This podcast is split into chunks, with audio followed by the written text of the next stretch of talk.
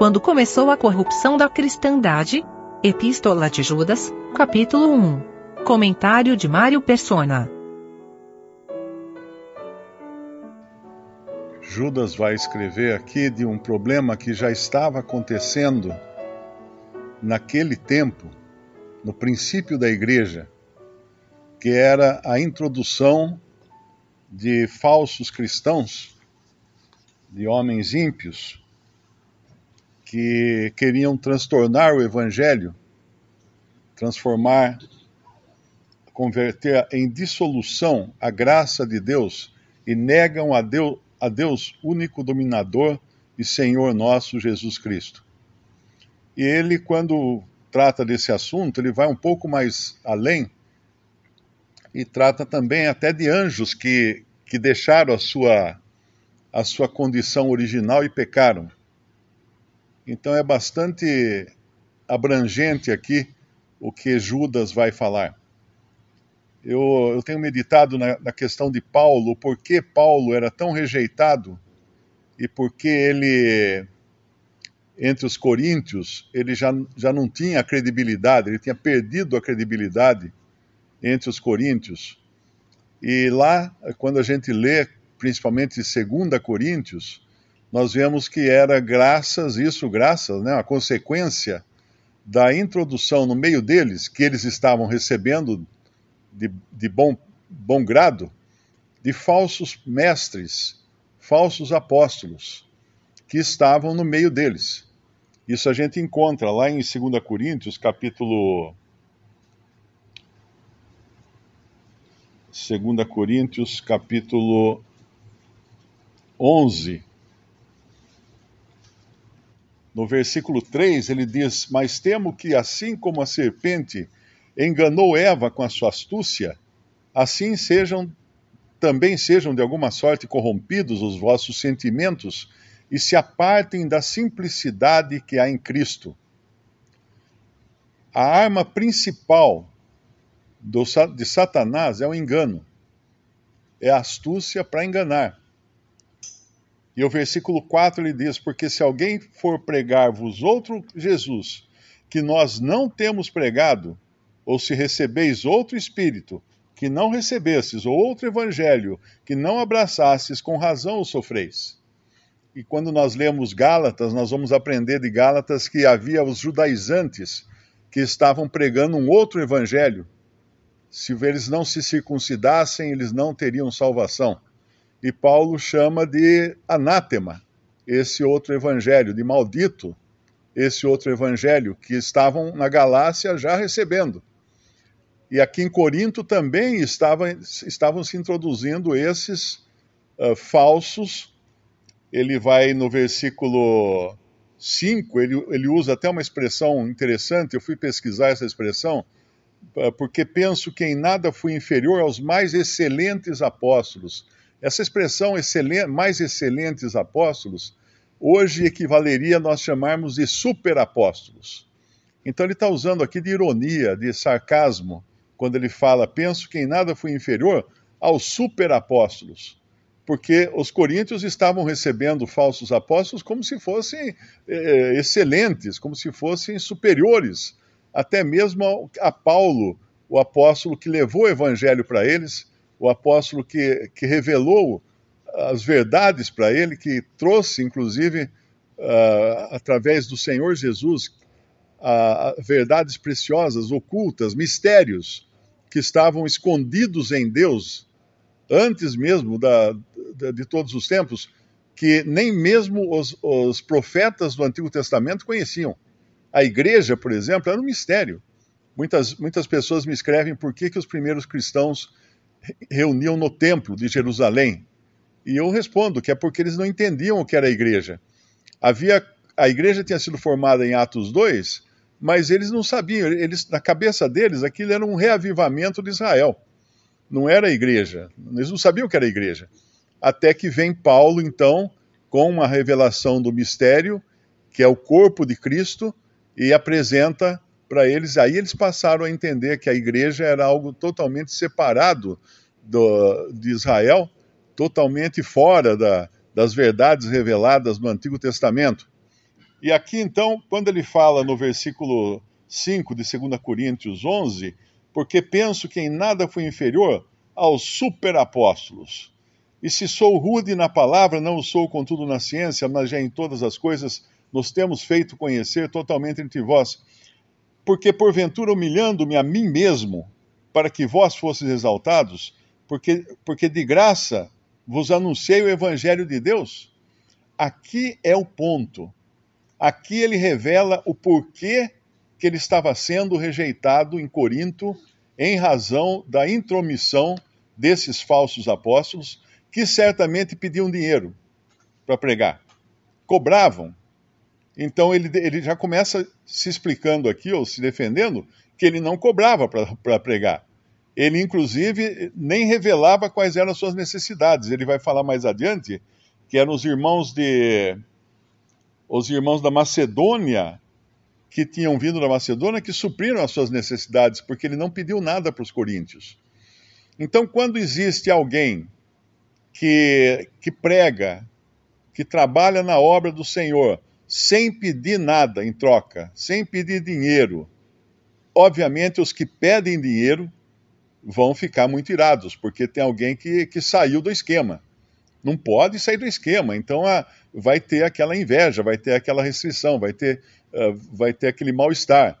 Por isso que ele vai trazer aqui agora que esses, então, ao contrário dele, que não, não pregava com, com segundos interesses, esses são falsos apóstolos que ele vai chamar mais adiante, lá em 2 Coríntios, ele vai dizer que uh, são obreiros fraudulentos, em 2 Coríntios 11, 13, pois, pois, pois tal, tais falsos apóstolos são obreiros fraudulentos, transfigurando-se em apóstolos de Cristo, e não é maravilha porque o próprio Satanás se transfigura em anjo de luz. Não é muito, pois, que os seus ministros se transfigurem em ministros da justiça, o fim dos quais será conforme as suas obras.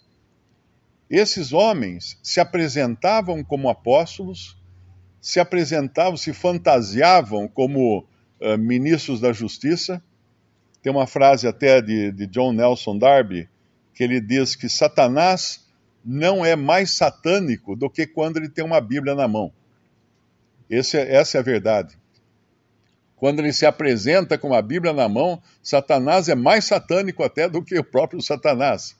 E hoje muita, muita gente pensa, né, fica preocupado com a, a queda da, da, das condições morais desse mundo, de, de, tanta permissividade e tanta coisa, tal, tá certo, tem muito, claro, o mundo está em ruína e o homem pecador vai levando cada vez mais fundo a sua culpa. Mas muita gente não percebe que o lugar onde Satanás mais atua nesse tempo é no, no púlpito, é no altar, é na igreja, é nos, nos templos religiosos.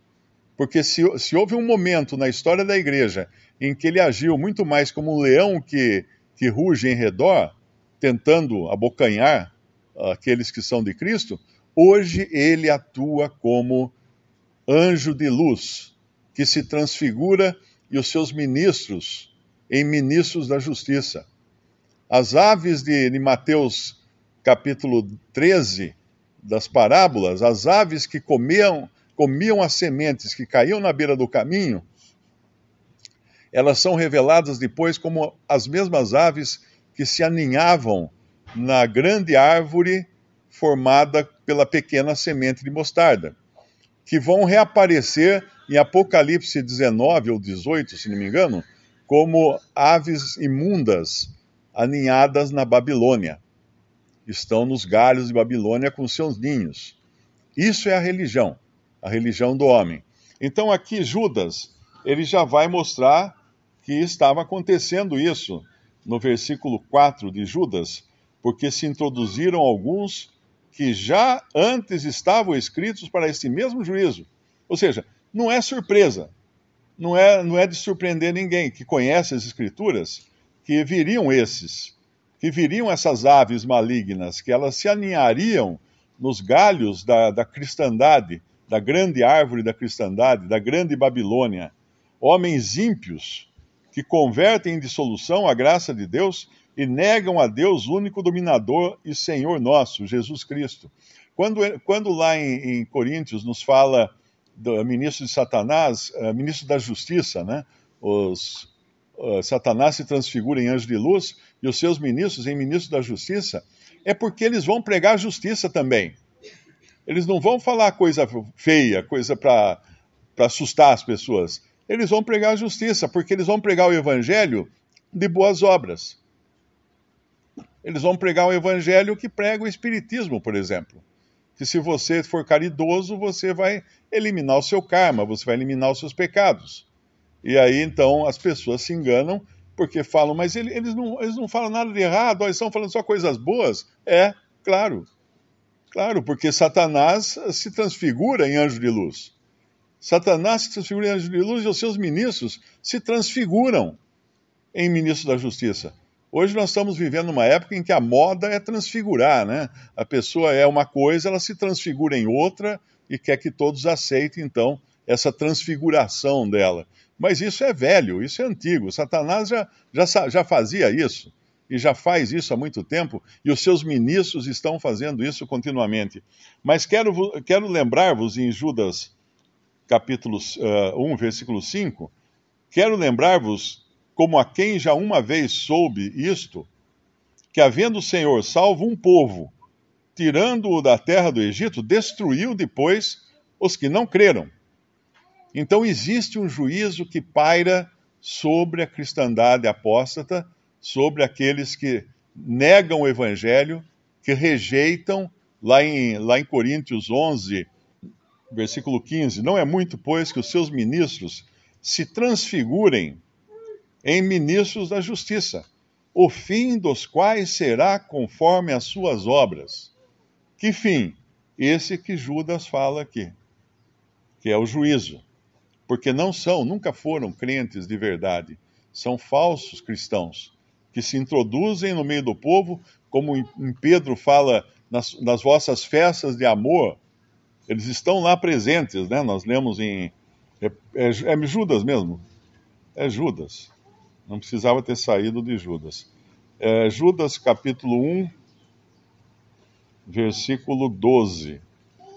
Estes são manchas em vossas festas de amor, banqueteando-se convosco e apacentando-se a si mesmos, sem temor. São nuvens sem água, levadas pelo, pelo, pelos ventos de uma para outra parte, são como árvores murchas, infrutíferas, duas vezes mortas, desarraigadas, ondas impetuosas do mar, que escumam as suas mesmas abominações, estrelas errantes, para os quais está eternamente reservada a negrura das trevas.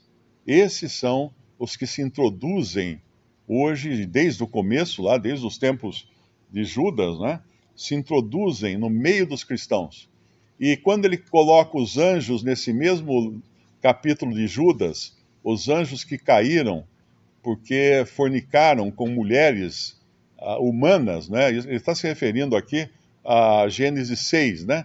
Muita gente pergunta, mas espera aí, não foram todos os anjos que caíram? Sim, os que seguiram Satanás caíram, mas existe uma segunda queda dos anjos, que pouca gente percebe que houve a queda dos anjos, não é uma queda física, né? Mas eles perderam a posição que eles tinham na presença do Senhor. Mas houve uma segunda queda, porque os primeiros, os anjos, na sua totalidade, que seguiram Satanás, não estão presos. Eles estão soltos.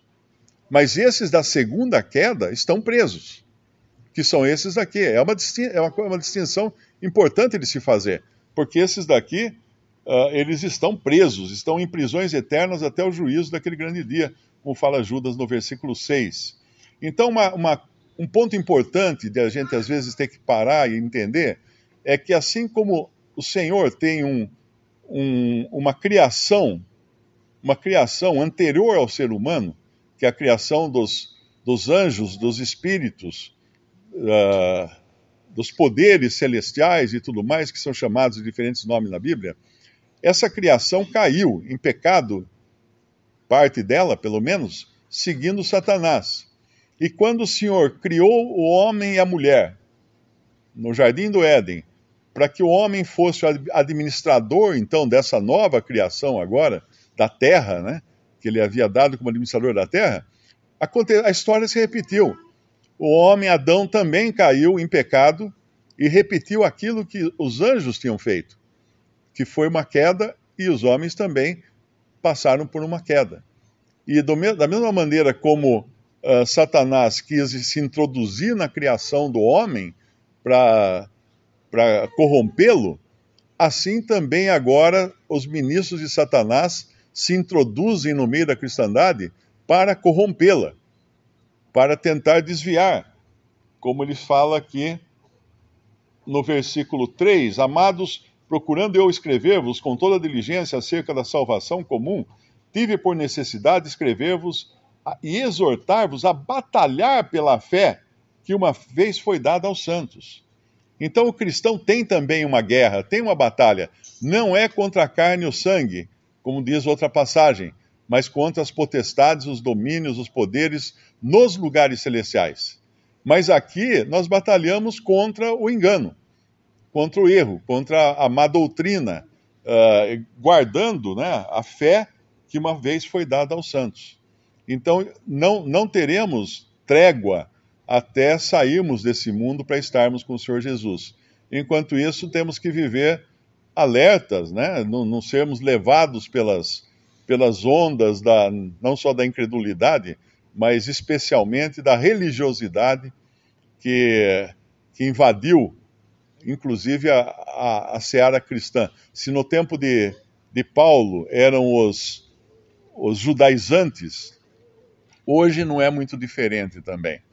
A salvação pela fé, a justificação pela fé, não é uma, uma, uma verdade aceita por muitos cristãos. É interessante que eu recebo muitas mensagens do tipo assim: ai, eu também concordo que a salvação só pode vir pela fé no Senhor Jesus e por andarmos de acordo com os mandamentos da Bíblia. Pronto. Isso não é o que está escrito. Uh, Paulo não falou para o carcereiro: crê no Senhor Jesus e ande segundo os mandamentos da Bíblia e será salvo. Crê no Senhor. É apenas a fé no Senhor Jesus que justifica. E a falsa religião vai querer introduzir alguma coisa a mais. Na sua epístola em Colossenses, capítulo 1, versículo 25, ele diz assim: Da qual estou feito ministro, segundo a dispensação de Deus que me foi concedida para convosco, para cumprir a palavra de Deus. Essa, essa, essa frase aqui também deixa algumas dúvidas. A impressão que dá é que Paulo tinha que cumprir, ou seja, já tinha que, que andar de acordo com a palavra de Deus, mas não é isso. Ele está dizendo que ele recebeu a missão de completar a palavra de Deus. Paulo deu a pincelada final na palavra de Deus. Paulo fechou a revelação divina. Então não existe mais nenhuma revelação. Se alguém, se alguém vier falar que, que teve um recebeu uma visão, isso está cheio hoje, né? Recebeu uma visão e alguma coisa assim, é falso. É falso.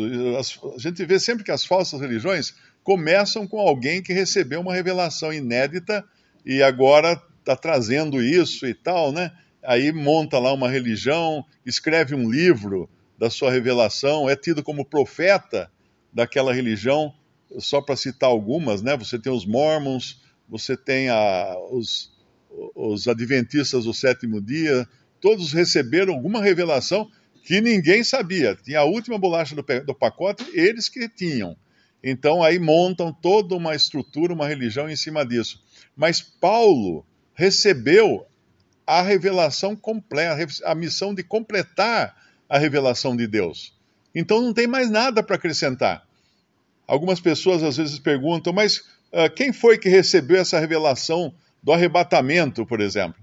Não, ninguém recebeu a revelação do arrebatamento, estava na Bíblia. O que alguns irmãos no século XIX e até antes, né, porque teve teve alguns casos de, de, de pessoas antes que, que tinham já escrito sobre isso, uh, eles não receberam revelação nenhuma, eles simplesmente encontraram debaixo do entulho romanista que tinha sido colocado sobre as Escrituras encontraram essas passagens preciosas, por exemplo, de 1 Tessalonicenses 4, falando do arrebatamento, e outras passagens também, falando da, do arrebatamento da igreja, para estar no, no céu com Cristo. Então não é uma revelação nova, é algo que já estava revelado, veio através de Paulo, a quem foi dado completar completar a palavra de Deus. Então a verdade, de uma vez para sempre, já foi revelada. Ninguém se engane com alguma nova verdade que possa surgir por aí.